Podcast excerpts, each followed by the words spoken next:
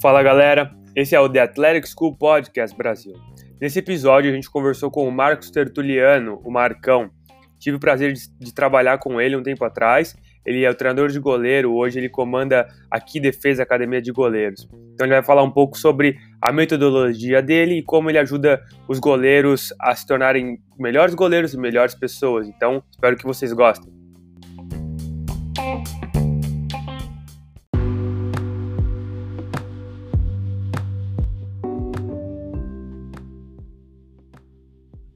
Certo? Então, Marcão, brigadão por, por participar aqui do nosso podcast. É, quando a gente pensou em começar, a gente fez o inglês já, né? Agora a gente está pensando em fazer um, um em português. E, cara, eu estava conversando com o Gustavo, não tinha como não te chamar, né?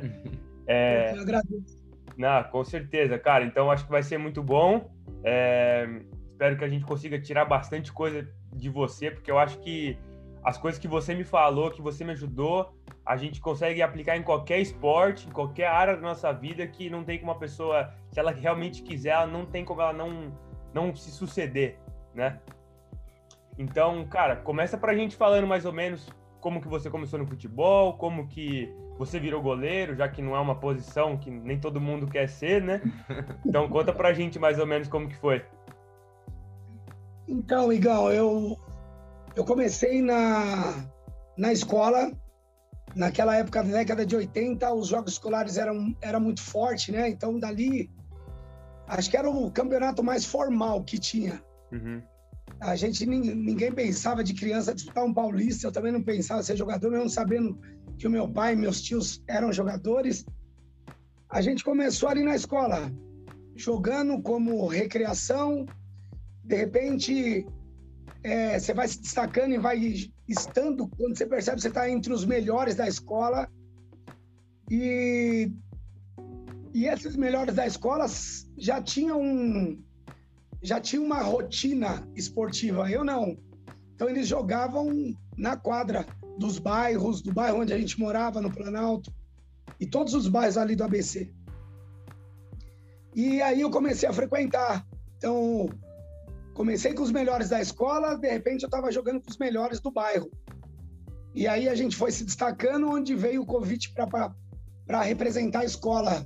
A, o, a, conhecido até como Cebolinha, que estudei com a sua tia Kátia. Uhum. E, e desses jogos escolares, já, já me destaquei como líder, é, uma boa percepção, é, facilidade na dicção, de falar, de orientar, e, e foi indo. E essa rapaziada começou a se interessar por campo. Esses mesmos que me chamavam começaram a, a ter uma, uma atividade mais voltada para o campo, onde eu fui ingressando. Não dominava, mas a, o, a leitura do futsal, por conta do raciocínio rápido, agilidade, é, isso me ajudou muito no, no campo. Mesmo não dominando, a concentração, o foco me ajudou muito. Então minimizou bastante os erros daquele gol enorme. E nessa época e você estava com quantos anos? Desculpa. Eu estava com 15 anos. Quando começou no campo? Quando eu comecei no campo. Nossa. Do futsal para o campo, né? Então, entre 13 e 14 anos. E a gente foi para os pênaltis nesse campeonato de campo. Jogos escolares também, onde eu peguei quatro pênaltis por conta do futsal. Por conta do futsal, não tem como. Uhum.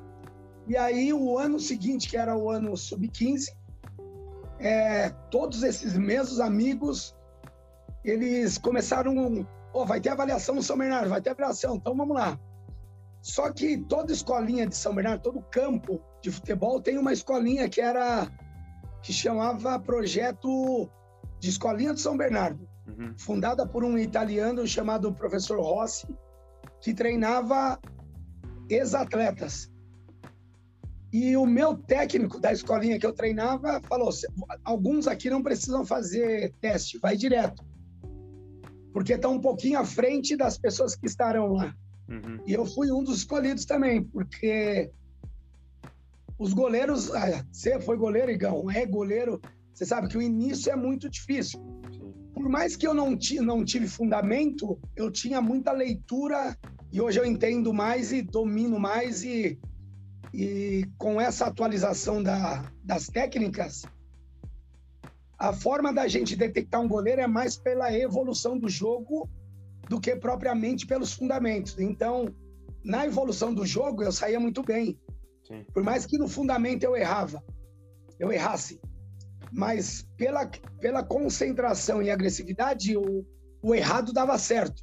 Uhum. Então, já fui direto e fiquei, falava pra caramba, igual um tagarela no gol, que ajudava essa parte com o treinador. Sim. E aí é onde comecei o campo. Isso com 15 anos e aí foi indo. E aí depois do São Bernardo, você, você conseguiu entrar para São Bernardo? Você fez a base ali no São Bernardo? Como que foi? Sim, esse ano foi o campeonato sub-15 e fiquei na transição no sub-16. Como eu era, eu trabalhava, Igor, eu sou filho de mãe solteira, então eu trabalhava numa empresa de arroz, feijão e óleo. Então vivia carregando fardo, fardos de arroz de 30 quilos, 40, e a gente entregava nas cooperativas da Vox. Tinha, era como se fosse uma Cooper Rodia. Então antes era Cooper Vox. Tinha em toda a ABC. Então eu com 15 anos parecia que eu tinha 20 anos. Uhum. De tanto carregar fardo, pescoço grossão, porque andava com os, com os fardos em cima da cabeça para jogar num, numa altura de, de 20 metros, os braços grossos. Então eu não fazia reposição com o pé, pegava a bola assim jogava com a mão do outro lado. Tamanha força que eu tinha. É. Então eu destacava diante da, da juventude da minha faixa etária, né? Dos meus contemporâneos da, dessa faixa, da mesma faixa etária. Então, com 16 anos, eu já estava no 20. Quarto goleiro, não tinha nem. Não, eu não tinha pressa de jogar, só de eu ser notado, para mim já estava bom ali. Uhum. E isso foi ajudando eu entender um pouquinho mais as técnicas. O que eu não entendia no 15, eu passei a entender no 17 por conta de treinar com os caras do 20. Uhum.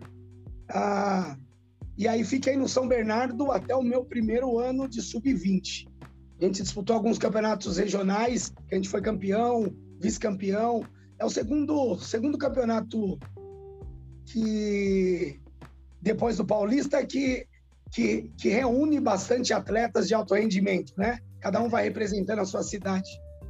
E aí fiquei no São Bernardo até o primeiro ano de sub-20. Pô, legal.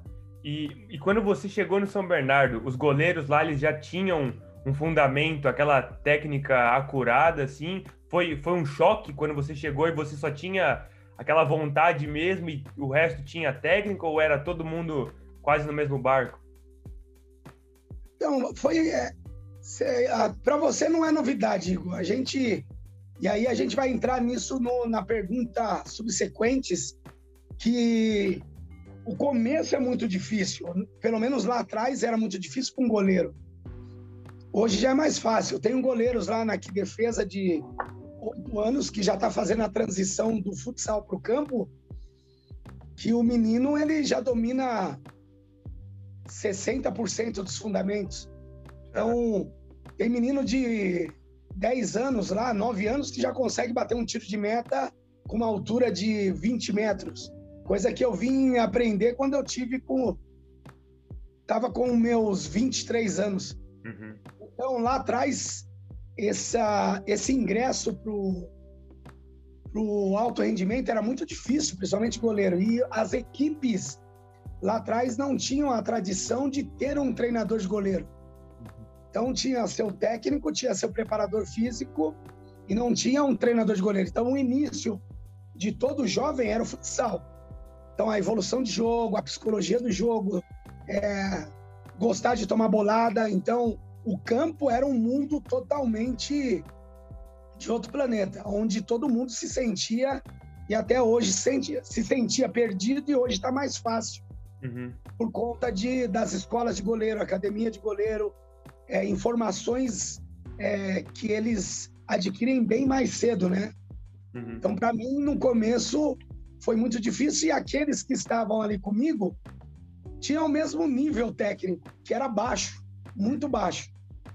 O, eu lembro que o único que tinha um, um talento um pouquinho acima era o irmão do Denilson, do Denilson Show, que era o Denis. Uhum. Que era um ano mais novo do que eu.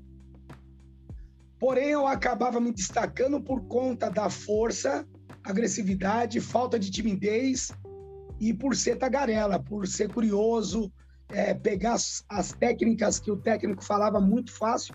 Então, eu me tornava um técnico dentro do campo. Então, o que me ajudou foi isso, mas eu não tinha nenhuma técnica, eu era um cara voluntarioso, cozido, mas que pelo salão, pela evolução do salão, gostava de tomar bolada. Um contra um era muito difícil fazer gol em mim. Minha velocidade de reação, que a gente conhece como reflexo, era apuradíssima, minha agilidade. Então, isso ajudou no campo. Então, o gol que era enorme ficava pequeno porque eu estava muito bem concentrado no início da jogada até o desenrolar da jogada, até a bola chegar em mim. Então, eu estava. É, essa concentração, o diálogo útil e a minha a minha comunicação ajudava o zagueiro a ficar mais perto, os volantes ficar mais perto. Então o cara não executava as jogadas da forma que ele pensava em executar. Então uhum. sempre eu deixava um zagueiro perto, um volante perto. Essa essa minha percepção me ajudou muito. E você comentou, você entrou com 16 anos no time que era sub-20, né, no São Bernardo. E tu certo? Isso. Eu entrei, eu entrei no São Bernardo com 15 anos. Ah, tá. Então, sempre tem a transição, a gente chama atleta de categoria. Uhum. Então, no futebol de campo, os, o número ímpar, o ano ímpar, é o ano ideal. Sim. Então, o 14 anos seria meu primeiro ano. Sim. Quem joga é o sub-15. No futsal é o contrário. O ano ideal é o ano par. Uhum. Então, no, no, ano ruim meu de sub-16, é, muitos que terminaram aquele campeonato sub-15 foram mandados embora, porque a gente chama de atleta de categoria. Sim. Quando faz a transição para o 17, ou ele não desenvolveu no sub-15, ou ele não desenvolveu a parte física, ou a parte técnica ainda ele não chegou à, à maturação para entender como que é a posição dele. E, e eu não, eu já estava por conta do tamanho. E por ter sido destaque no sub-15, por isso que eu fiquei na transição, ou seja, eu já fui aprovado para o sub-17 e passei a, a fazer parte do, da equipe do sub-20, quarto goleiro. Era exatamente isso que eu queria te perguntar. Você já era parte do sub-20 e você sempre falou que você era comunicativo, você falava bastante, era um tagarela, até porque no gol tu tem que ajudar a organizar. E no começo tu se sentia intimidado por ser, já ser novo e ter que falar bastante e tal, ou isso já foi tranquilo para ti? Meu, esse, esse professor José Rossi, aquilo que o Igor falou, é, eu lembro de uma, da primeira palestra que ele deu para a gente quando quando fechou o grupo, é, e ele, ele era um italiano, ele chegou para a gente assim e falou uma, uma, a seguinte frase. Ele falou, perguntou para a gente assim, vocês, na verdade, uma confirmação. Vocês sabiam que a maioria dos seus amigos, eles queriam ser jogadores de futebol? Queriam ter o talento que vocês têm? Porém, eles não, eles não têm o talento. Ou os que têm talento alto, baixo ou médio, eles não têm a perseverança que vocês têm, não têm a disciplina que vocês têm, a adequação às situações que vocês é, costumam se adequar, se adaptar tão rápido, ou não suportam a dor que todo jogador, todo atleta de alto rendimento suporta. Então, a partir de hoje, tornam-se, tornem-se especiais. Então, isso entrou na minha cabeça. Eu era um cara super tímido, filho de mãe solteira, morava em dois cômodos.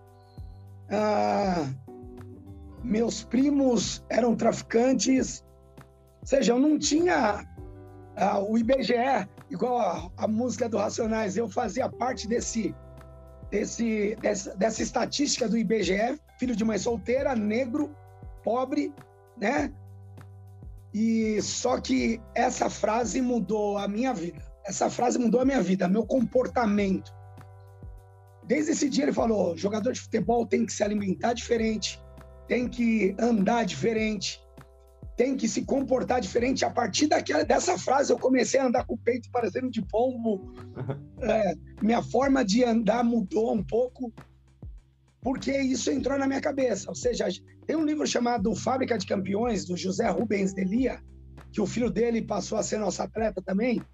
Ele, ele trabalhava com ciclismo. O José Rubens Delia tem uma academia, um profissional de educação física e trabalhou preparando os atletas, a, a prepara, fazendo a preparação dos atletas de, da Fórmula 1.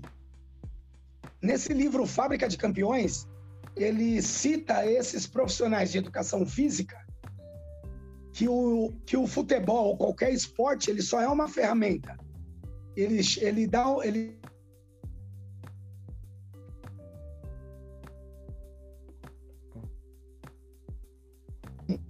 é o cara que domina o esporte, domina o futebol, mas que não pode, não pode desvincular o, o ser humano, a evolução do ser humano com a evolução do atleta. Então isso para mim me serviu, por isso que eu também o meu sonho quando eu montei aqui defesa, eu queria que fosse um projeto filantrópico. Uhum. Não queria que fosse um projeto particular porque da onde eu vim foi um projeto filantrópico. Então eu queria também, infelizmente não deu. Então lá dentro, por mais que eu encontre alunos que têm uma estrutura familiar, econômica boa ou ótima, ou até excelente, eu não, eu continuo mantendo essa raiz dessas desses ensinamentos, desses princípios que esses profissionais me ajudaram e lá eu continuo fazendo essa aplicação desses conceitos. Pô, legal. Marcão, você falou várias coisas legais e uma coisa que eu. Quando a gente tava treinando junto, é, você sempre pegava. Pegar no pé não é a palavra certa, mas você me entende. É, sim, sim. Você tava dando a informação ali, né, em cada detalhe. E você falou várias coisas, tipo, pô, andar diferente, comer bem, sei lá, dormir certo, entendeu? A Isso, postura. Exatamente. E você falava muito pra gente, pô, pô, vai fazer a cama, tá, tá indo pro lado direito, termina pro lado direito. Tá indo pra tal lado, é essa perna, não é aquela perna. Essas coisas, né? Assim, eu, na minha opinião, eu acho que faz a diferença. É, o que, que você acha desses detalhes? Você acha que é, quão importante é o, de, é o, detalhe na vida do atleta? Não só na parte técnica, mas também, assim, na questão de dormir, de comer bem. Então, Igor, a, o seu Hudson, que tem um carinho enorme por você, que você ia treinar com os adultos lá, é, o seu Hudson fala muito isso.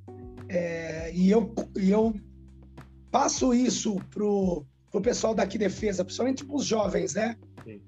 Que esses ensinamentos, do mesmo jeito que transcendeu do campo para a vida particular, que nem hoje, eu não consigo levantar da cama sem dobrar minha coberta. Isso eu aprendi no, no futebol. Uhum. É, essa disciplina eu aprendi no futebol. Eu não consigo ficar num lugar é, que está desarrumado por muito tempo, porque eu aprendi no futebol. Então, essas informações que para mim foram fundamentais, igual para muitos que não que vivem uma vida sem regra, que o exército ajuda muitos. Para mim, os detalhes do futebol me, me ajudou. E a frase que o seu Hudson fala é que viver como goleiro, o treinamento ajuda a gente a ser muito metódico, disciplinado, perceptivo, concentrado, focado, é, tá calculando tudo, tá calculando tudo. O que você faz ali, você, sem você perceber, você traz para sua vida particular. Sim. Isso, isso eu, eu tenho comigo de vez em quando eu falo, putz, eu sou chato. Eu sou chato, eu sei que eu sou chato. E essa semana eu estava treinando os meninos e eu falei para eles: sabe por que eu sou chato? Porque eu tenho informação. Então, quando eu não tinha informação, talvez eu não era tão chato. Uhum. Mas a, a, passar do, ao passar do tempo que você vai adquirindo mais informação, estudando, é, sendo mais resiliente, você vai sendo mais chato, vai é, denotando um padrão de comportamento de quem que você quer que esteja do seu lado, a amizade ideal para você, porque você já não gosta de ficar perdendo tempo. Uhum. E hoje eu uso algumas frases que eu não usava contigo, alguns bordões. Então, eu, como eu trabalhei muito, quando eu voltei para o Brasil, trabalhei muito no profissional, eu tinha uma perspectiva que eu exigia dentro de mim que, os, que um aluno sub-16, sub 17 tivesse a mesma percepção que eu tive quando eu tinha 17 anos. Sim. E ele já estando no profissional. E esse foi um erro. Hoje eu já eu, eu, eu continuo exigindo, porém com um pouquinho mais de tranquilidade, deixando ele um pouquinho mais à vontade, dizendo: você vai errar, você não vai acertar tudo. Mas uma frase que eu falava para você é a forma de pensar, Igor, que eu falo para eles: seja perfeito, pelo menos no pensamento. Uhum. E isso vai te deixar mais perto ou, menos, ou mais longe do erro. Sim. Entendeu? Uhum. Eu lembro do. Acho que foi o Vitor do. Que tava no Atlético, ele comentou, ele falou: eu não posso ser perfeito, mas eu posso tentar, né? Então, pô, se a gente der, se der pra tentar, pelo menos vamos tentar, né? É aquilo, nosso, a gente só externa, Igor, o que a gente, o que a gente carrega dentro da caixa preta. Sim. Não tem como. É, como diz a Bíblia, né? Pelos frutos vos conhecerei. Então, se você pensa besteira, logo, logo você está fazendo besteira. Uhum. Se você está mudando o seu comportamento, é porque alguma chavinha aqui mudou e as pessoas começam a denotar: pô, mas esse cara não fazia isso, esse cara não fazia assim, não falava desse jeito, não se comportava desse jeito. É porque algum, você teve algum estímulo, algum ponto gatilho que te estimulou, te motivou a mudar, que te convenceu a mudar o comportamento. Sim. É, e Marcão, eu ia te perguntar, quando chega um goleiro para você que ele não é disciplinado, ele não, é, eu sei como que faz, mas eu quero, eu quero que você fale para todo mundo. Pô, chega aí o goleiro, ele não quer saber dos detalhes, ele acha que você está falando bobagem para ele, que tem que usar essa perna ou aquela perna, que ele tem que ir forte aqui ou forte ali. É, como que você faz para não só mudar, convencer. né? É, não só mudar a cabeça dele, mas convencer, é exatamente isso, convencer ele, né, de que aquilo que ele está fazendo é errado. Fala pra gente mais ou menos como que funciona, né, esse, esse processo. As categorias mais fáceis de se trabalhar, Igor, para falar mais, ser mais resumido, a, as piores categorias para trabalhar, sub-16 e 17, que é aquele adolescente que já se acha já não gosta de sair com o pai, com a mãe, já começa a querer sair, se achar independente, achar que não que nada vai acontecer, que as convicções deles serão firmadas e aquilo que ele pensou vai acontecer. E o feminino, as duas, essas duas categorias, elas são eu denoto como o maior desafio, não as piores, onde você tem que abrir sua sua caixa de ferramenta, de experiência e usar, e ir usando, e usando até ir convencendo cada um do, do seu objetivo e fazê-lo chegar nesse mesmo objetivo que ele quer. Ou seja, convencer que você é amigo, não é adversário. Sim. E é normal. Isso eu não tinha, não tinha essa maturidade de saber que é, que eles vão errar. Eu queria que eles tivessem um comportamento que eu, que eu tive. É, é equivocado. É lógico que eu sempre vou querer, que nem no esporte, quanto. Se eu conseguir fazer um goleiro, que nem o, no ano de 2019, o Vitinho jogou a São Paulo, que era para os nascidos de, em 2000. Ele é 2003. Então, esse é um sucesso para mim. Com certeza. Fazer com que o atleta amadureça antes do tempo. Uhum.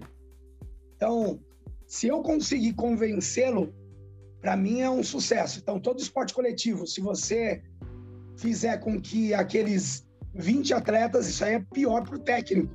Uhum. Para nós, como treinadores de goleiros, é, é uma porcentagem menor em relação a números, porém a convicção do goleiro, a personalidade do goleiro, ela é tão forte que que por mais que seja um número menor, é, o desgaste que o técnico tem é o mesmo que você tem se você não consegue convencer.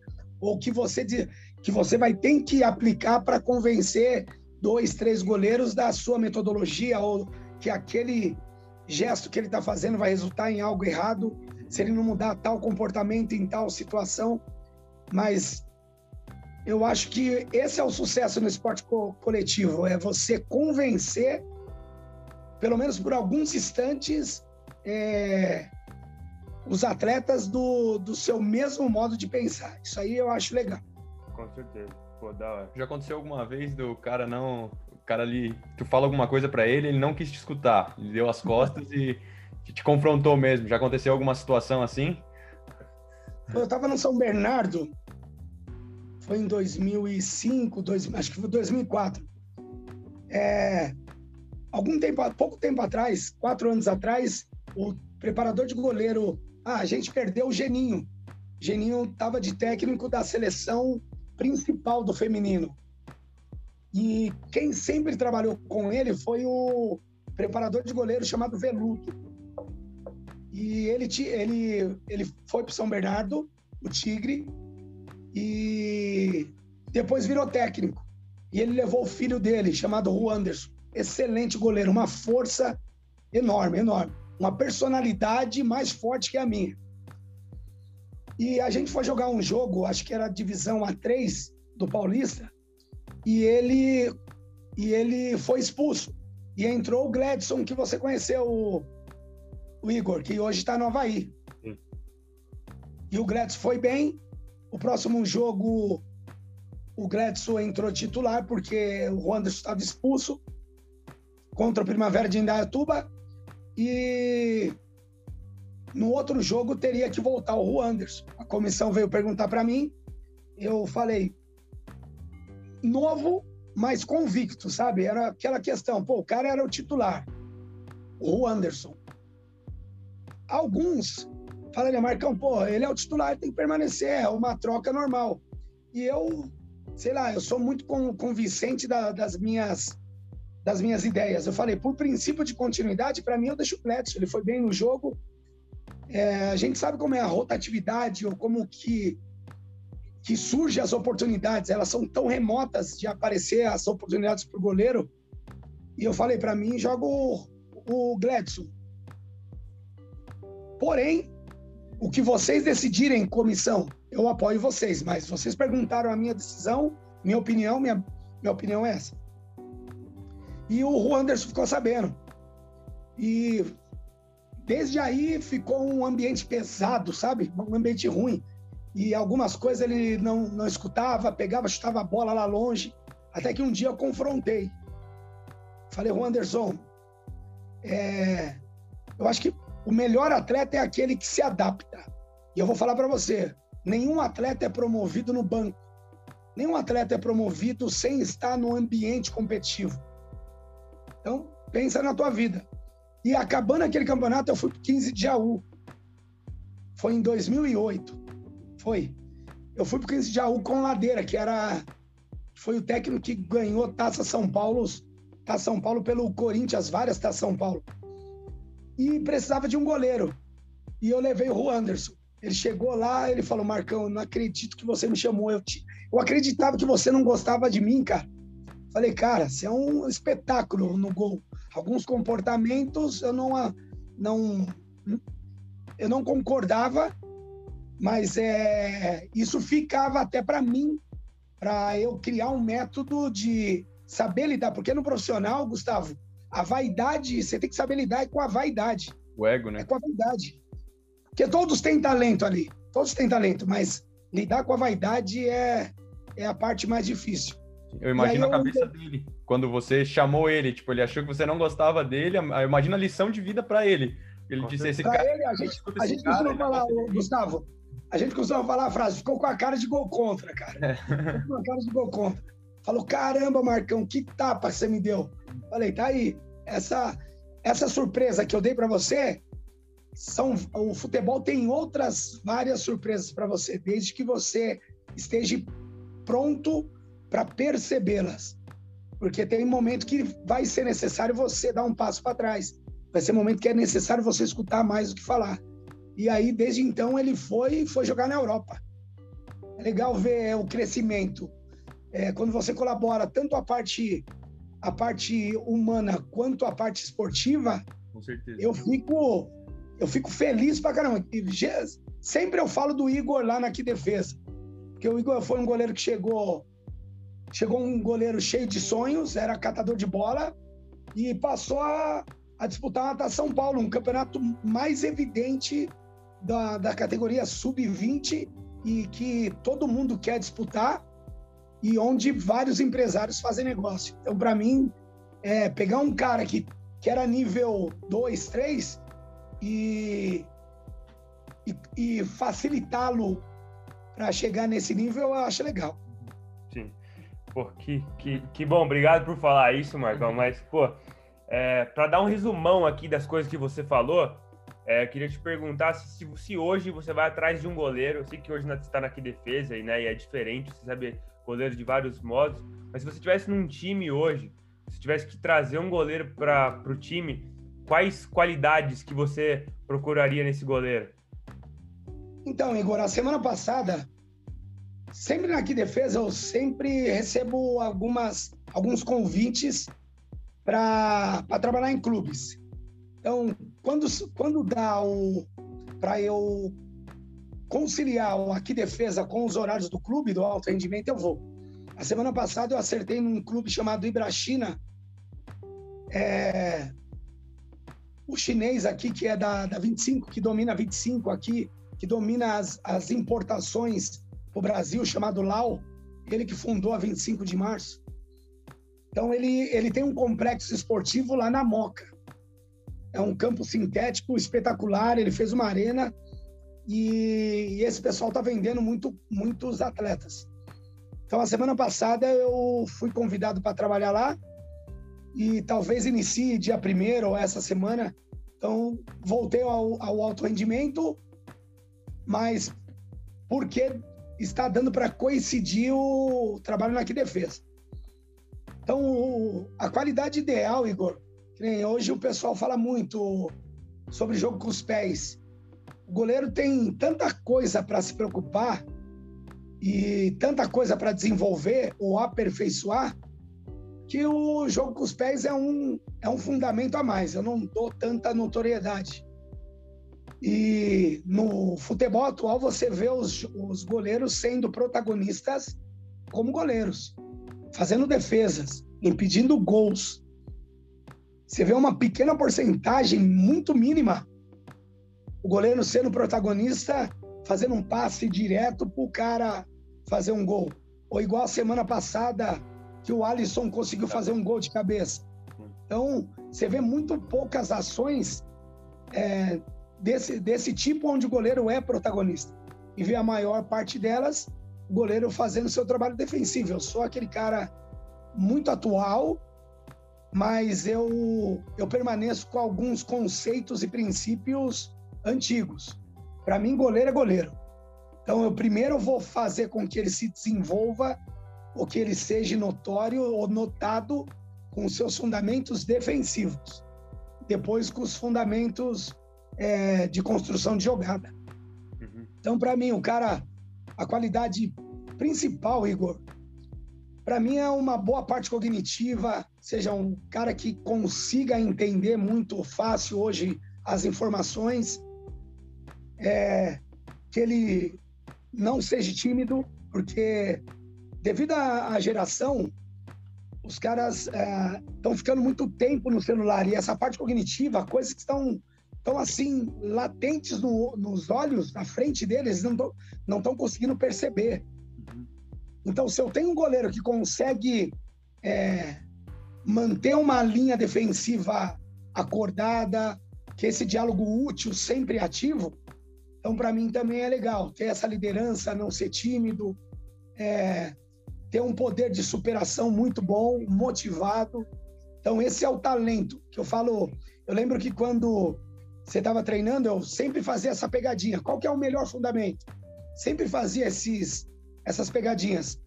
E sempre os goleiros falavam, pô, é a velocidade de reação, é o reflexo, é a saída de gol, é o bom jogo com os pés. Eu sempre falava da atenção, da concentração, da liderança, porque o pilar do goleiro é a parte emocional para depois ele ele colocar em prática os fundamentos. Então, para mim, a, o principal é essa parte emocional. Depois, entrando na parte física, é, se o cara tiver essa vontade, ele mesmo com pouca idade, é, ou, verdade, na verdade, com pouca estatura, ele vai conseguir se destacar e, e aquilo que eu falava para você, vai sair fora da curva. Uhum. O que todo mundo está querendo, goleiro esguio, goleiro de 1,90m, se ele com pouco, com, com, uma estra, com uma estatura não, não de acordo com a do mercado, que o mercado exige, mas ele consegue se destacar por, com outros talentos, eu acho que isso abre precedentes para outros que estão vindo que encontrarão os mesmos desafios que ele está encontrando hoje. Igual eu encontrei lá atrás, que ninguém acreditava em goleiro negro por conta do, do gol que o Barbosa tomou em 1950. Entendeu? Então ninguém acreditava em goleiro negro. Eu tive esse preconceito do caramba. Tive que conviver com isso, tive que mostrar. Então, se eu não tivesse um sonho muito fundamentado, uma motivação muito forte, eu acho que a convicção ou preconceito dos demais teriam me convencido ou teriam me desconvencido do meu sonho, entendeu?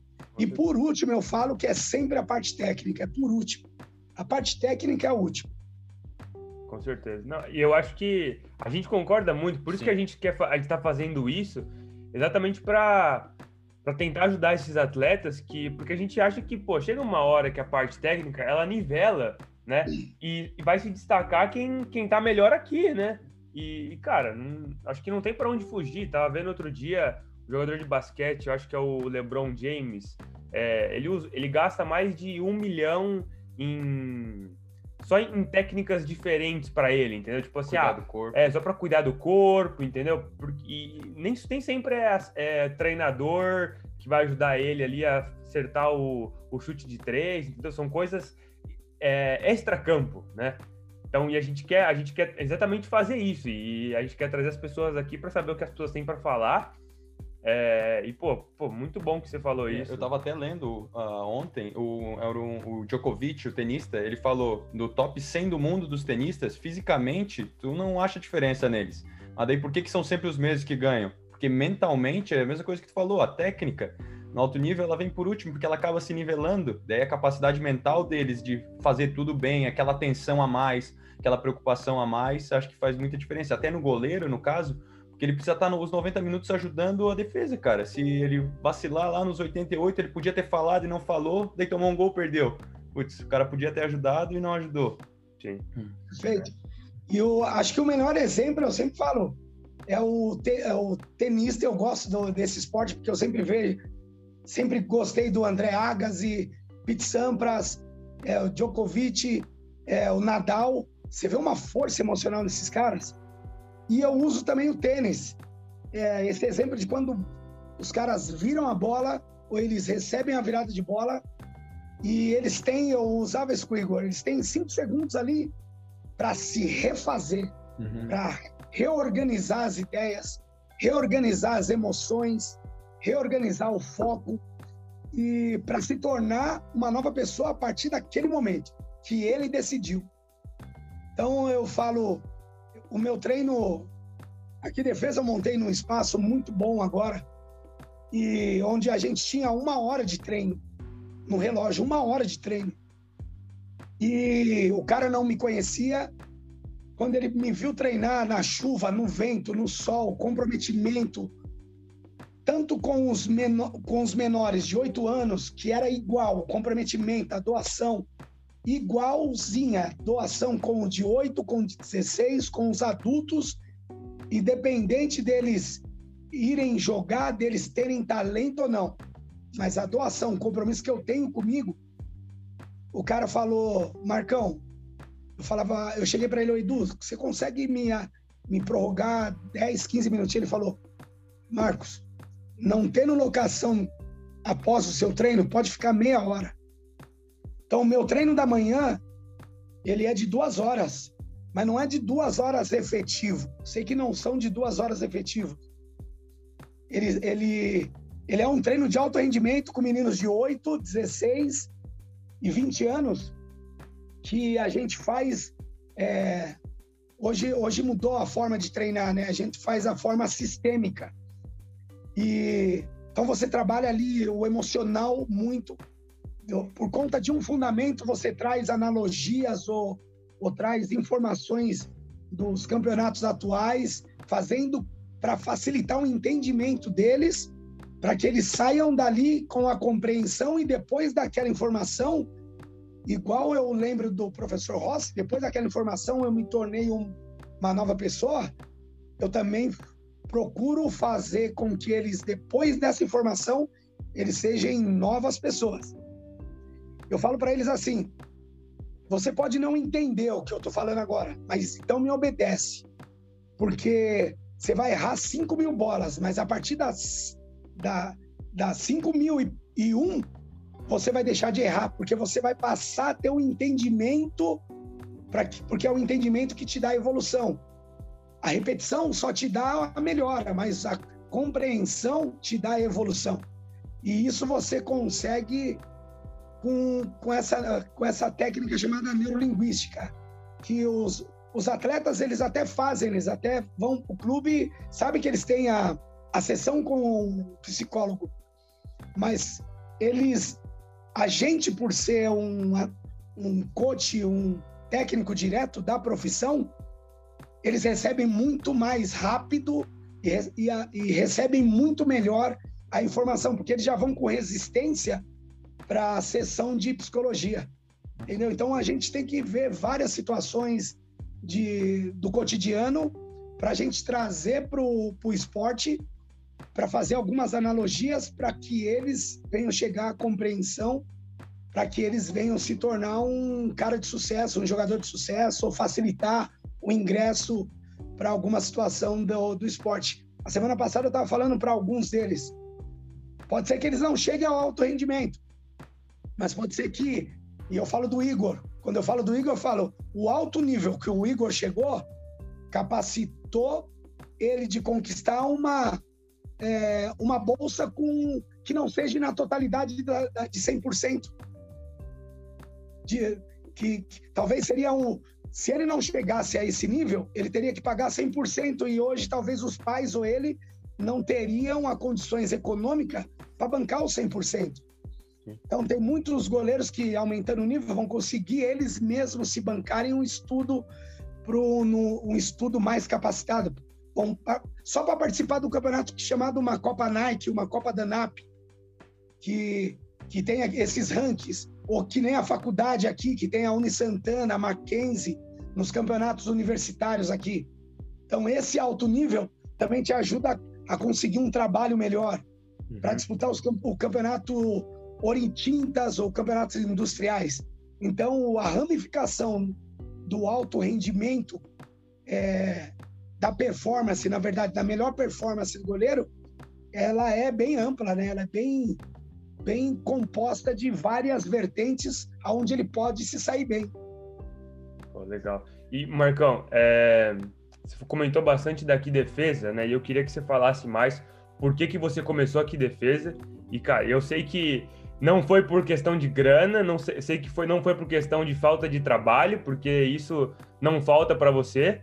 Então, e cara, não posso falar nada porque aqui defesa mudou a minha vida, não, não só na parte de técnica, mas todas as, todos os treinos, todas as conversas antes, depois, foram coisas que eu, que eu nunca tive com nenhum treinador meu. E, cara, vai ser difícil para alguém me dar o tanto de informação que você me deu, não só na parte técnica, mas também na parte, na parte cognitiva, que eu, pude, que eu pude levar para minha vida. É, então fala para a gente por que, que você, por que, que você quis começar, como que tá indo hoje e outra coisa, você comentava que você estava trabalhando na chuva e tudo mais. Cara, eu vi que você estava treinando no, no parque, no meio do, no meio do nada lá.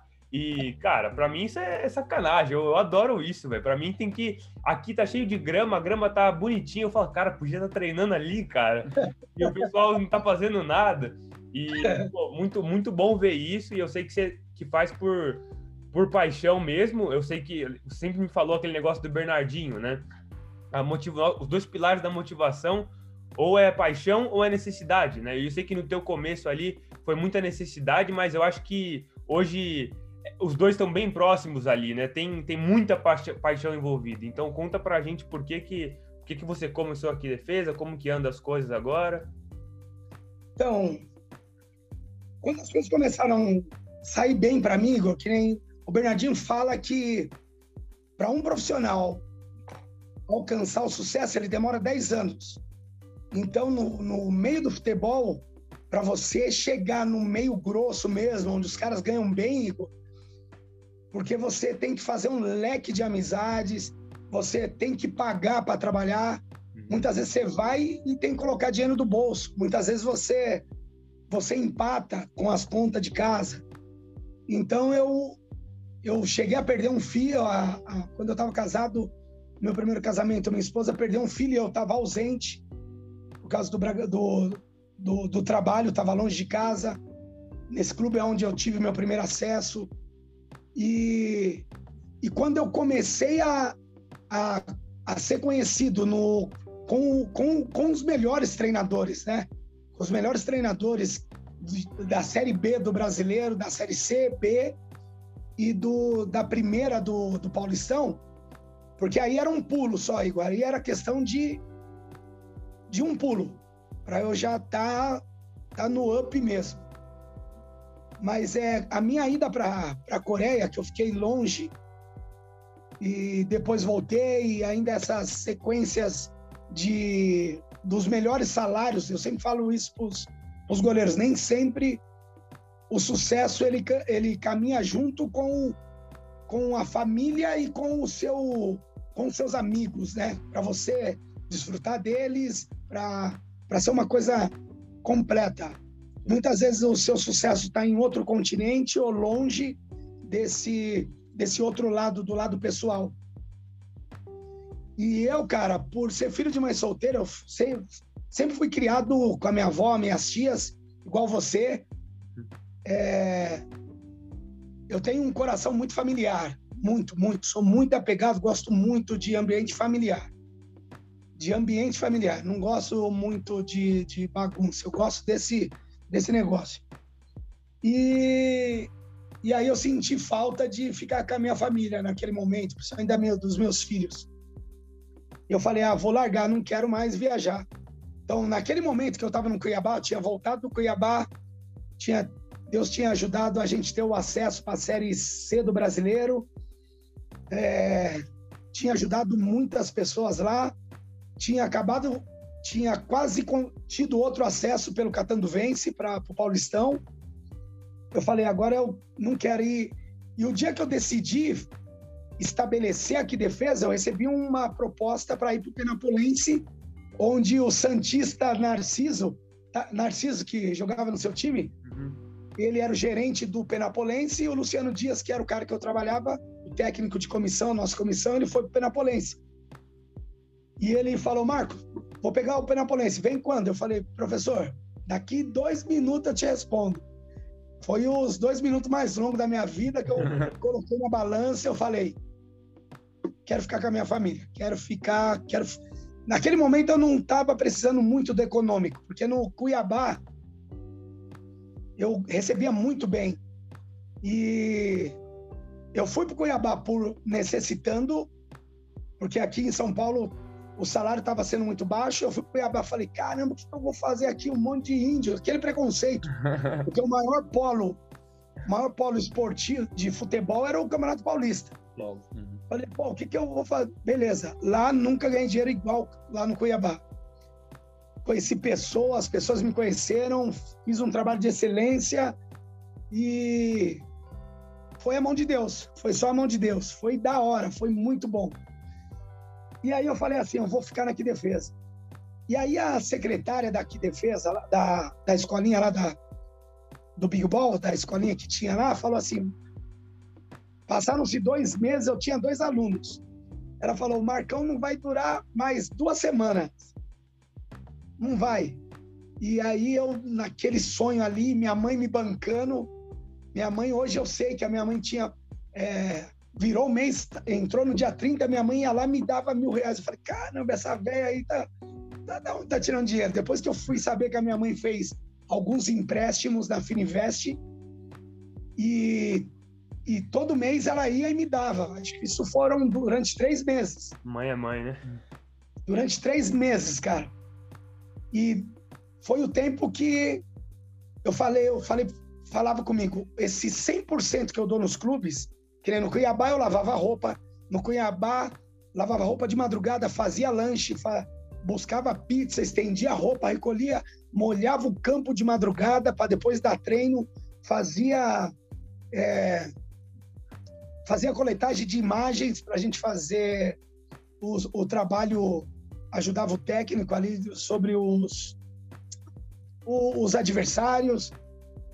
Então, como eu estava sozinho lá, eu tinha que aproveitar o tempo. Mas eu fazia tudo isso, e poucas pessoas sabem disso. E eu falei, esse 100% que eu dei para, os, para as pessoas, eu vou dar para mim agora. Mas não vou dar 100, vou dar 200. Foram questões de três meses. Então, com três meses, eu já tinha ali um, um número de alunos que dava para pelo menos eu manter os meus filhos manter a quadra, manter os gastos da que defesa. Uhum. E aí foi indo, foi passando, foi passando, os goleirinhos foram saindo para os clubes e Deus abençoando, foi indo e até hoje o que está saindo de goleiro lá daqui defesa, Palmeiras, São Paulo, São Bernardo, Água Santa. Acabei de fechar uma parceria com um time chamado Safir de, da Espanha, da sexta divisão, formado por um brasileiro. O ano passado eu mandei um goleiro brasileiro, agora tenho que mandar mais um 03. O ano passado mandei um 02. É, tenho parceria com o Corinthians e agora o Liló vai ver se, eu, se fecha uma parceria para que o Santos seja também parceiro nosso de aparecer goleiro, a gente mandar. Tenho parceria com o Bahia, aqui defesa tem parceria com o Bahia também. Então isso tem me ajudado bastante, cara esse mil por cento que eu tenho dado, doado, e isso tem convencido os pais, Igor, tem convencido os filhos. Tem um pai que chegou assim, putz, esse é o treinador, é você que eu quero para meu filho, porque muitos pais hoje, é, eu lembro da semana antepassada, Igor, um pai foi fazer um treino experimental, só que eu mando um prompt dizendo que os valores só são passados após o treino experimental. E, e fico nessa. Eu estou há 12 anos desse jeito e só fui questionado três vezes. Uhum. Então é sinal que está dando certo dessa forma. E o pai, depois do, do treino, eu passei o prompt com os valores e o pai chegou assim e me falou: Cara, era por isso que eu não queria que. Por, é, era por isso que eu queria saber o valor do, do treino porque o meu filho adorou o treino, ele quer fazer, só que o valor está fora da minha realidade hoje. Como que eu vou saber agora, ele todo dramático, falando, como que eu vou fazer agora com meu filho? De saber lidar com a emoção dele, dessa frustração que eu não vou poder é, escrevê-lo defesa. Eu falei assim, ó, veja bem, pai, eu sou da geração que quando a gente tinha mérito de ganhar alguma coisa, a gente ganhava. Quando não tinha mérito, a gente não ganhava. O pai tendo condição ou não. E hoje me tornei um ser humano bem do bem, bom pra caramba. A minha geração é a mesma que a tua, porque eu tenho 47, você deve ter uns 40, então somos da mesma geração. E hoje você é um cara de bem. Então, por que você está jogando no lixo aqueles princípios que os seus avós e o que os seus pais te ensinaram, sabendo fazer esperar ou merecer ou o momento correto, porque você não trabalha com esses princípios com o seu filho também. Hoje você é um cara frustrado? Não. Eu também não. Então, por que esse drama todo? Outra coisa, você no prompt, você leu ali que os valores eram só após o treino experimental. Você tinha o direito de não, de não trazer o seu filho. Sim. Uhum já que você não tinha, não queria, não, não sabia o valor e não queria passar por essa, você chama é, constrangimento ou essa carga emocional para o seu filho. Então, eu acho que você está querendo se tornar amigo e esquecendo de ser pai. Então, por isso que nossa geração hoje está sendo muito assim fragilizada por conta que nós pais estamos perdendo a postura de pais querendo ser amigos, esquecendo aquilo que nos fez hoje ser homens e mulheres de bem. E um pai chegou para mim, Marcão, é desse jeito que eu quero. Por que ele disse isso? Porque ele não tem a coragem de falar não para o filho, de corrigir o filho. E lá o treino ele é uma troca de princípios. Então, ao mesmo tempo que ele está treinando fundamento, ele também vai ter que colaborar em pegar a bola, em ajudar, em falar, em respeitar. Que o esporte ele só é uma ferramenta para sociabilizar o ser humano. Só isso. Deixa eu falar. É... Ah, você falou agora do, do pai, do pai não, não querer falar não pro filho. Cara, é exatamente isso. Eu sinto muito isso. Eu acho que é, Marcão, você sabe, cara, você foi o pai que eu não tive, porque a minha mãe era exatamente assim, cara. Minha mãe fez de tudo para mim, de tudo, ainda faz, graças a Deus. Sou eternamente grato, mas, cara, se eu não tivesse passado raiva com você lá na, na Que Defesa, talvez eu não ia aprender, entendeu? Talvez eu não ia dormir cedo, talvez eu não ia comer bem, talvez eu não ia aprender a ser mais intenso, todas essas coisas. Então, cara, pô, que, que bom, que aula que você deu pro pai também, né? Mas... É, é, é, o que eu falo, Igor, agora mesmo, que eu, eu preciso contratar um preparador de goleiro uhum. para porque a, a Que Defesa ela vai assessorar os goleiros nesse projeto Ibrachina que amanhã vai ser vai ser como se fosse um Deportivo Brasil, um Red Bull, uhum. porque hoje a potência econômica do mundo são os chineses. Então, os Estados Unidos já está já tá em segundo lugar. E o poder econômico são dos chineses. Amanhã você vai, vocês escutarão sobre esse time.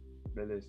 E eu tô num dilema, cara, é, para saber captar esse esse goleiro, esse preparador de goleiro, porque não é só o treinamento, é, é saber lidar com a vaidade, saber atender o filho, saber atender o pai chato, saber atender os pais, é, não deixar cair o nível de, de desempenho do treinamento na que defesa, tratar todos iguais e também no clube lá onde a gente vai assessorar, continuar sendo responsável e com alto nível. Então eu estou num dilema procurando, batendo aí cabeça para encontrar um cara que tenha pelo menos um pouco de vivência para que você não ensine tudo, porque é legal o cara ter o seu, a sua identidade e ele e ele desenvolver a, a, identidade dele dentro de uma metodologia que já existe. Mas sem tirar a particularidade dele, sem tirar a identidade dele. Isso eu não quero, entendeu? Ah, eu ia perguntar, é, talvez seja uma pergunta idiota até, mas eu não tô tão dentro do mundo do futebol. Então, tu, aqui defesa é uma escola de goleiros, certo? Só para goleiros. E daí a, a galera que está treinando aí contigo, eles fazem parte de clubes também ou eles só são da Aqui Defesa? Como é que funciona?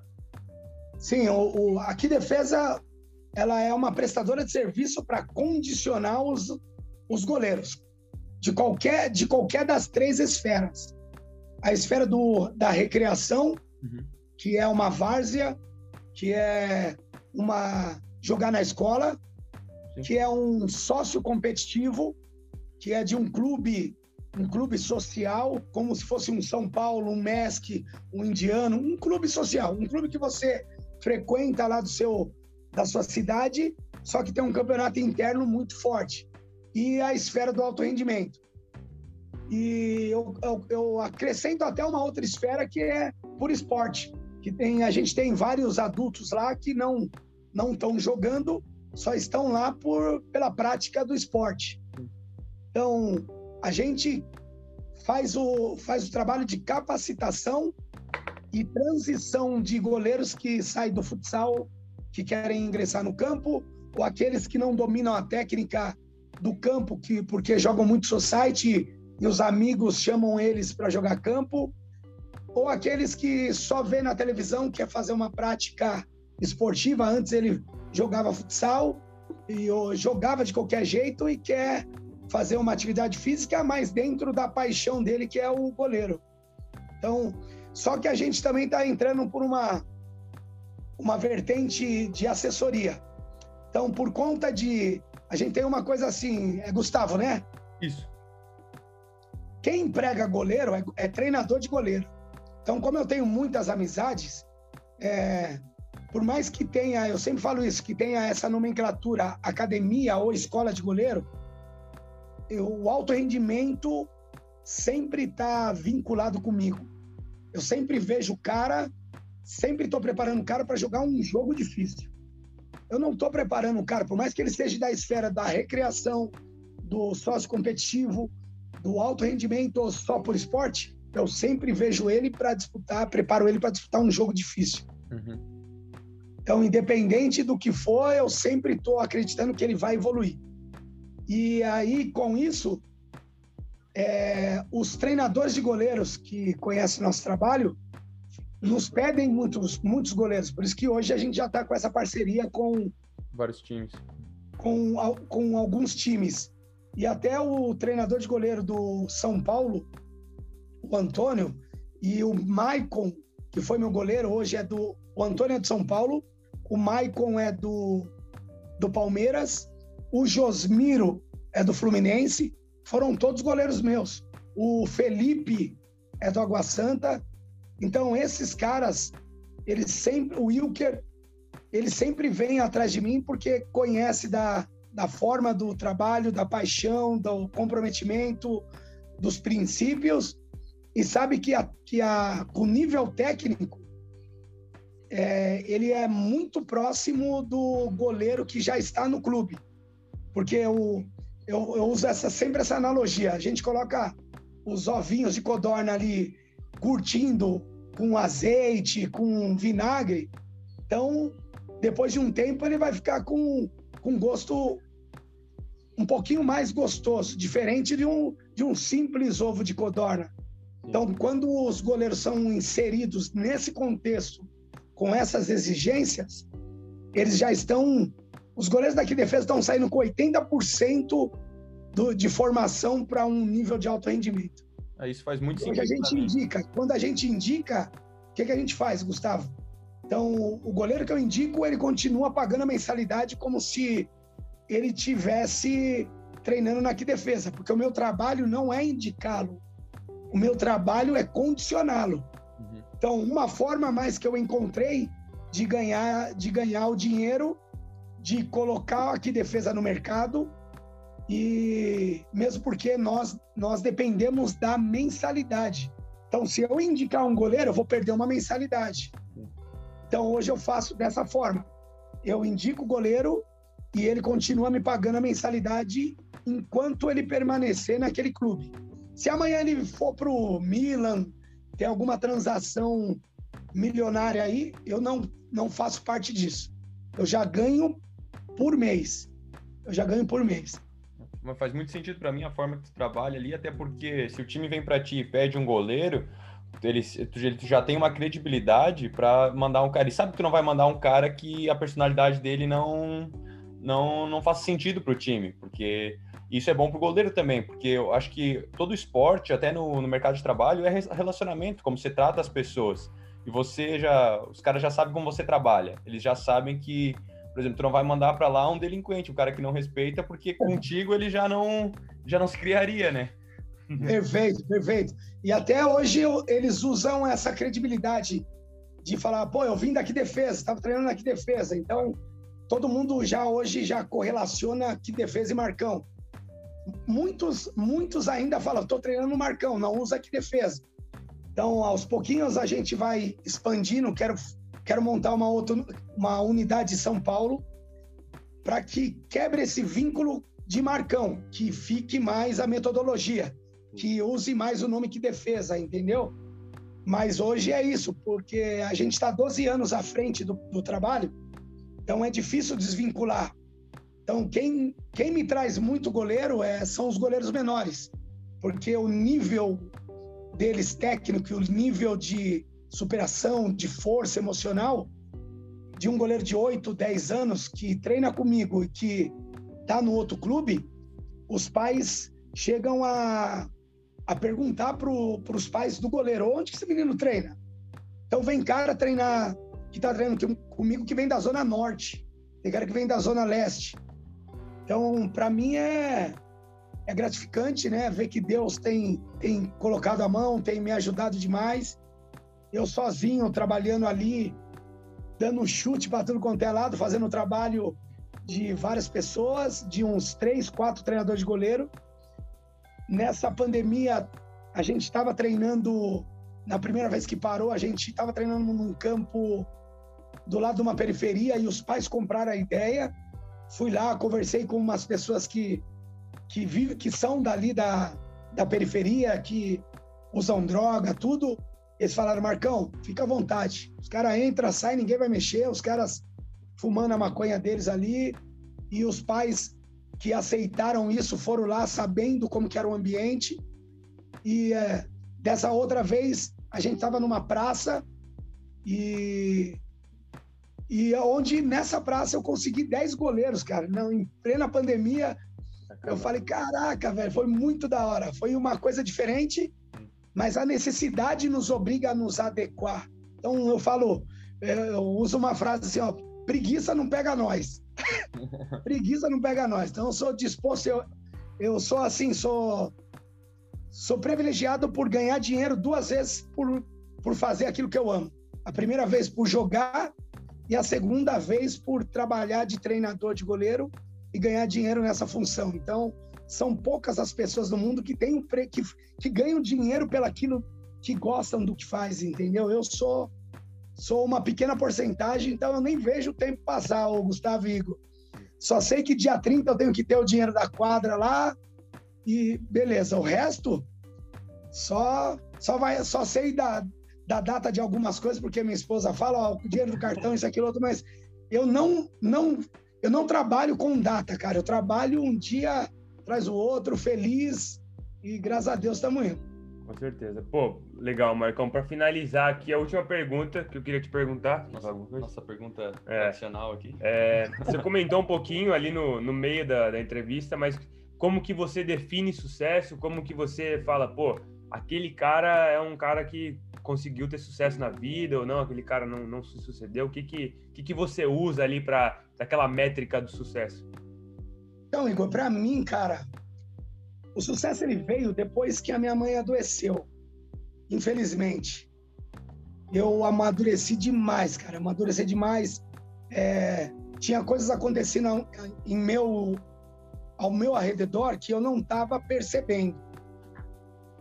E quando ela adoeceu, eu, eu tive que tomar frente dos gastos dela para dar uma melhor qualidade de vida para ela. E, e foi onde eu percebi que eu já tinha já tinha um número de goleiros que estava me dando uma condição muito boa. Então, o sucesso para mim é saber se adequar, saber se posicionar, é, ser convincente, ser, ser atual, mas não perder aquilo, as, aquelas origens que, que te fizeram ficar mais pro lado certo do que do lado errado. E ser humano precisa de ser humano. Não tem para onde. Por mais que ali, infelizmente, hoje não é um trabalho filantrópico, mas todos que entram ali eu procuro dar minha parte que, a, que é onde, aonde eu levo minha mãe direto. Cara. Todo dia, de vez quando eu tô tomando banho, eu falo, Ei, dona Sônia, sabe, é muito presente. Minha mãe é muito presente para mim, igual quando a gente se falava, né, cara, da, da ausência do seu pai, de como a tua mãe é muito presente, as suas tias. Então, meu, para mim, a minha mãe é presente em tudo, cara. Na forma que eu que eu trato meus amigos, da forma que eu trato minha esposa, da forma que que eu cuido dos meus filhos, que eu lembro até hoje minha mãe aqui na minha cabeça. Então hoje eu consigo dar uma qualidade melhor para os meus alunos. Que nem eu tenho aluno, um aluno que saiu agora, que ele estava com princípio de depressão. Então lá na que defesa a gente conseguiu por meio do futebol reverter essa situação. Tem um agora que eu também estou conseguindo reverter. O irmão mais novo é super rebelde, estou conseguindo reverter e consegui reverter falando para ele da história da minha mãe da saudade que eu tenho da minha mãe, sabe? De, das broncas que ela me dava, da, da encheção de saco que nós sempre falamos dos nossos pais, né, cara? Então, sucesso, meu, para mim é isso, então. Permanecer perto dos princípios. Perto dos princípios. E se tiver longe dos princípios principais, que são os pais, que são os princípios de Deus, para mim isso não é sucesso. Tem um profissional que era do, do time de São Paulo, foi campeão mundial. A gente chegou a trabalhar junto. É, a comissão respeitava o cara demais, adorava o cara demais, idolatrava o cara. Quando eu percebi que esse cara ele não respeitava a mãe dele, porque a mãe era uma alcoólatra, esse cara para mim não era, eu não, não já não passei a vê-lo como um cara de sucesso. Por mais que ele foi campeão mundial de interclubes pelo São Paulo, mas eu não considero esse cara como um cara de sucesso. Porque o dinheiro passa, tudo passa, mas cara, hoje eu lembro, Igão, eu trocando fralda da minha mãe, dando banho, correndo, trabalhando em quatro empregos e cansado, morto. Mas minha mãe, quando saía para trabalhar, falava: vai trabalhar, filha da tanta. Xingava ela mesma. mesma. Só que no fim da vida dela, foi um prazer, foi um prazer, cara. Saber que aquilo que ela condenava, porque naquela década lá atrás, o jogador de futebol era um malandro, o jogador de futebol era um desocupado. Entendeu? Era igual os caras que usavam bombeta, era desocupado, era favelado, o cara que tinha tatuagem, era vagabundo. Então, no final da vida dela, o momento que ela mais necessitou, eu tive do lado dela e com o dinheiro com que aquilo que eu faço até hoje, que ela não gostava, até ela não entender que o que eu fazia longe dela era com muito comprometimento era com muita seriedade. Um dos pais dos meus alunos, ele foi fazer uma avaliação no São Bernardo quando eu tinha 17 anos. Ele chegou assim, putz, é você, o Marcão, você jogou no São Bernardo com o Benê? Cara, sabe por que eu não fiquei lá? Porque eu vi você treinando parecendo um animal. Falei, eu não vou jogar com esse negão aí. Esse... Não dava. eu não vou jogar.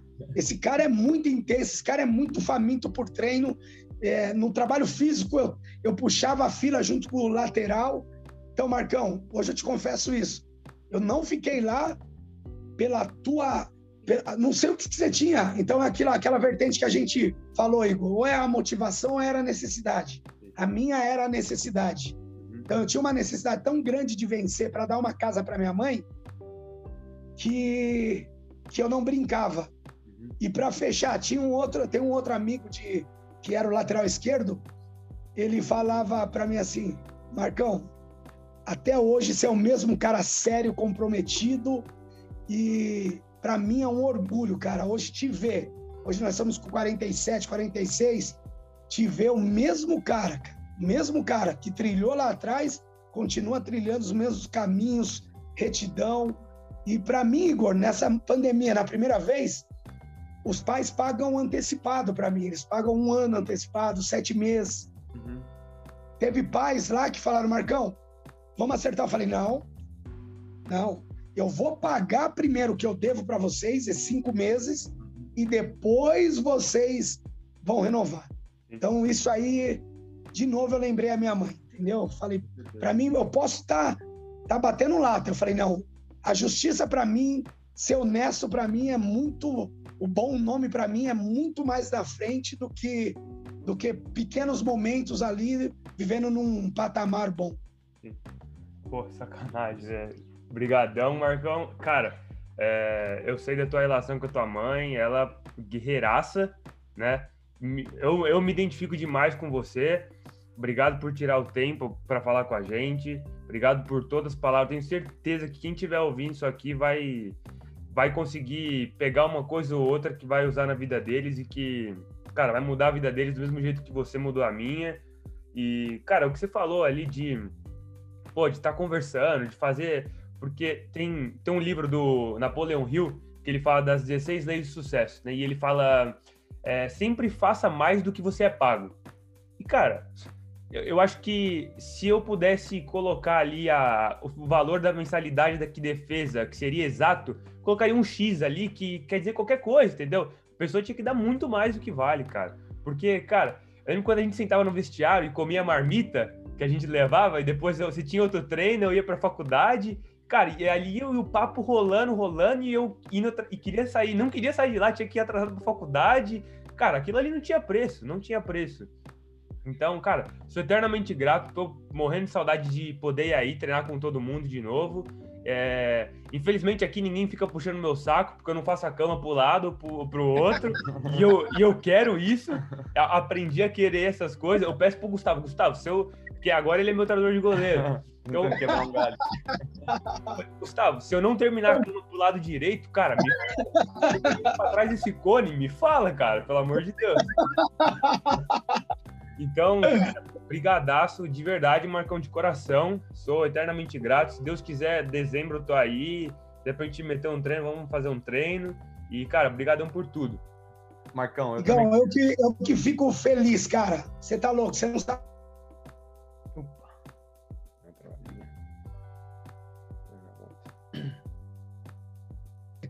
Eu tenho que trazer os caras à realidade. É, como que é a vida difícil. Falo do teu exemplo, ser longe do, do, de estar com os pais, né? Uma coisa que eu falo, né, Gustavão? Como eu já vivi no exterior e já vivi longe, estando no Brasil, mas longe da, da nossa verdadeira essência, que são os pais e os amigos, eu falo, esses momentos não voltarão, nunca voltarão. Então, já que não voltarão, façam por merecer aquilo que vocês é, sonham, tentem trazer na realidade e vem to, todo ano vem novos Igors, né? Não tem como. Vem novos Igor e eu me vejo na mesma função do professor Rossi lá, uhum. do professor Benê, do professor Ezequiel, caras que foram meus pais, o pai que eu nunca tive, uma figura presente, uma figura masculina. Se eu tenho três pessoas que foram e levo no meu coração, só essa gratidão de eu mandar uma carta, um telefonema, um zap zap, os caras ficam felizes, sabe que é, para eles eu não não fiz parte do da estatística do IBGE, para eles é super é super mais recompensador do que se eu tivesse num clube aí teria me perdido aí por conta da droga e do sucesso incontrolável, né? É o que, infelizmente, hoje é, esses atletas de alto rendimento eles vão, vão acabar gastando tudo porque estão deixando os princípios de lado e acaba gastando. A gente vê essas coisas. O MC, o MC Kevin agora faleceu por, por causa disso. Não soube ser resiliente com as amizades, né? Ter pessoas que puxassem de fato, por amor, o, o, o a orelha dele, não souberam falar, oh, isso aqui pode, isso não pode. Infelizmente, a gente vai perder muitos outros jovens porque a gente não tem pessoas boas do nosso lado ou que estão querendo só o momento, né, cara? Não quer ver você lá na frente no pódio, né? Então eu que agradeço, Igor, Gustavão. Eu sou tanta gente que vocês conhecem aí nos Estados Unidos, tanta gente que conhece gente aí que vocês poderiam estar. Eu que agradeço, cara. Eu sou muito grato. Ah, a gente que agradece, Marcão. Cara, obrigado por ceder teu tempo aí pra gente. E, cara, eu queria voltar um pouquinho no que tu falou do sucesso, que eu achei muito legal, que eu queria passar isso pra galera também. Você falou que sucesso para você é ficar perto dos seus princípios, basicamente ser uma pessoa boa, ter aqueles valores fortes. E além de você ter isso para você, no você na, na que defesa ou enfim, com quem você conversa, você também passa isso para eles. Você, você compartilha o seu conhecimento, você compartilha o que você acredita. Isso para a gente é o mais legal, é um dos nossos princípios aqui. Se a gente sabe alguma coisa, a gente lê num livro, a gente posta, a gente fala, a gente não quer.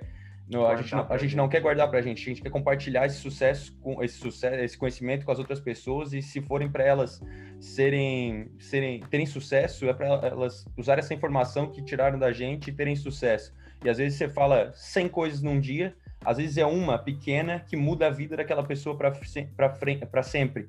E você falou que foi uma frase que mudou sua vida e com certeza você vai estar tá mudando a vida de, algum, de, de outras pessoas também. Isso que eu achei mais legal dessa conversa. E de novo, obrigado por toda essa aula, toda essa por compartilhar todo esse seu conhecimento com a gente e com o pessoal que, que nos escuta. E também queria deixar um espaço aí, eu não sei se a Que Defesa tem um Instagram, se tem alguma coisa que você gostaria de compartilhar com o pessoal. Te deixo, deixo aberto para você aí no final. Beleza, beleza, Gustavo Igão. É, eu falava essa frase, eu usava essa frase do livro do Bernardinho, e uma outra que eu, que eu escutei na igreja. A do Bernardinho é: você quer 10, 10 anos de sucesso, cultive flores. Você quer 100 anos de sucesso, cultive árvores. Você, você quer eternidades de sucesso, cultive pessoas. E na igreja fala assim: o verdadeiro líder é aquele que é líder na sua ausência. Uhum. Então, é, eu tenho vários atletas ou ex-atletas ou pessoas que estiveram ao meu redor que hoje elas não estão, mas elas continuam lembrando da gente, do que a gente foi para elas, do que a gente aportou para elas em algum momento. E isso para a gente é muito satisfatório, é satisfatório demais. Do mesmo jeito que Jesus é na sua ausência, ele continua falando forte, né, para a humanidade. Hoje é a única saída para essa humanidade se tornar uma humanidade melhor, para a gente viver num, seja em qualquer continente, em paz, em felicidade, é só voltar para os princípios que o Rei dos Reis passou para a gente. Se a gente sair daquilo, vai dar ruim, vai dar ruim. Então, eu mais uma vez agradeço Gustavo Igão. É, a gente tem as a gente tem as nossas nossos endereços nas plataformas tanto do Facebook, né, que é a Que Defesa Academia de Goleiros. Temos no Instagram arroba Que Defesa. Temos o site também www.quidefesa.com.br e temos no YouTube também, né? Academia Que Defesa. É, que Defesa Academia de Goleiros. Beleza? Para os interessados, seja de perto, de longe. É, agora mesmo, a semana que vem, vou estar recebendo um goleiro lá de Rondônia. O cara é de São Paulo. Ele está se tornando empresário. Ele pegou dois irmãos. Um deles é é goleiro e onde a família desse a família de um amigo desse goleiro disse para ele levar o goleiro lá em outra escola de goleiro, só que um outro a outra família de goleiro falou: "Não, essa aí não. Vai na que defesa que você vai ver espetáculo, vai". Então, eu, eu, eu agradeço. A gente não sabe o que está acontecendo, até onde a gente está chegando, né? E só chega quem é honesto, cara já que está chegando, já que estão sendo, que estamos sendo falado e graças a Deus poucas coisas, mas é, coisas boas e concisas e firmadas. Então a gente agradece a Deus e as pessoas que, assim como vocês que apreciam, viu, Igor e Gustavo? Obrigadão mais uma vez. A gente agradece. Valeu, obrigado, meu Show.